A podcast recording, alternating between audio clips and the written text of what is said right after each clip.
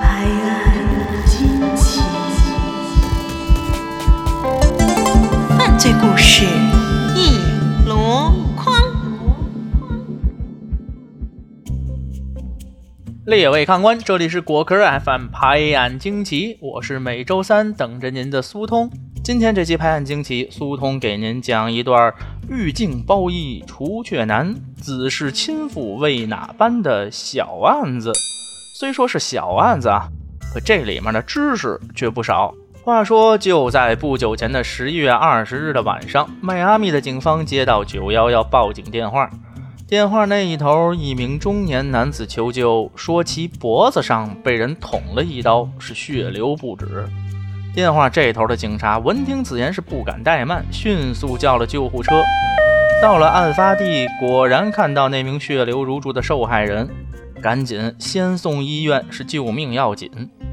而警方赶到现场后，发现案发地点正是伤者自家的卧室，血迹从沙发一直滴到了门口，而带血的刀子就扔在一边儿。莫非是有歹人夜闯民宅谋财害命不成？正琢磨着呢，但见远处一个小伙子走来，是高举双手，大喝一声：“呆！休要开枪杀我爹之人，正是洒家！”警方一看，嚯，送上门来了。二话不说，是抹肩头拢二背，先绑回去再说，就把这位好汉押回了衙门。回去一审，他叫做亚历克斯·福斯，刚满二十岁整。而那位脖子上挨了一刀的，还真真确确的是他的亲生父亲。警察这就奇怪了，问他：“你为啥要捅自己的亲爹呢？”这小伙子一脸娇羞的回答：“还不是因为那个。”这警方更纳闷了，那个又是哪一个？那个就是小弟弟呗。原来啊，这位小伙子的父亲，也就是脖子上插了一刀的那位，因为宗教上的原因，一直嚷着要让儿子做包皮环切手术。按说这是个小手术，安全系数非常高，也不算什么怪事儿。可有一点，这位虔诚的父亲觉得这点小事儿犯不上麻烦大夫了，老子亲自给你做。Oh no！小伙子一听这个，爹爹，您这是吃错药了吧？您又不是郎中，隔壁王大爷心许都比你手艺强，您还是请个大夫来做吧。这当爹的不高兴了。咋的呀？瞧不起你爹手艺啊？就这样，两个人闹的是不欢而散。案发当晚，小伙子越想越不对劲儿，正好看见老父亲睡在沙发上，一时间是怒上心头，就抄起了刀子捅了亲爹的脖子。幸运的是，经过救治，这位老父亲已经脱离了生命危险。不过要说是够悬的，我们都知道人类的脖子是非常脆弱的部位。颈椎、大动脉都打这儿经过，无论是损伤了哪一样，都会造成非常严重的后果，甚至可能导致死亡。目前，亚历克斯已被羁押，并且不准保释，他可能面临谋杀未遂的指控。但他的律师声称他患有双向躁郁、孤独症和精神分裂症，因此可能不具备刑事责任能力。要我说啊，这位坚持自己做手术的父亲。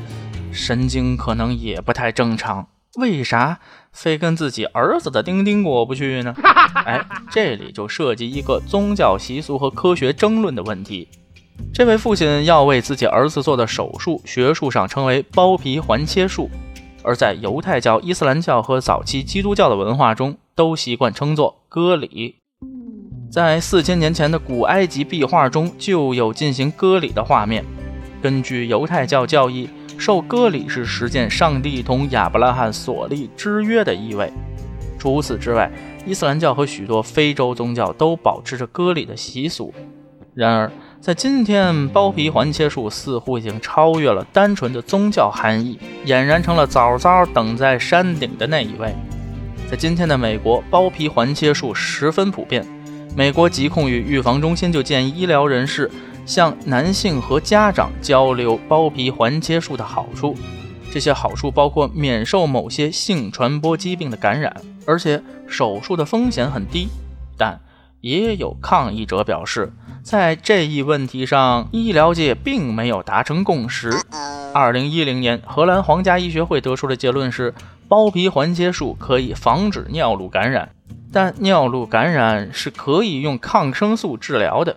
除此之外，它对健康的好处是存疑的，且证据薄弱，对西方国家的公共卫生几乎没有影响。所以说。出于健康因素，对事关男人们尊严的小丁丁上的这一刀是割还是不割，它是个问题。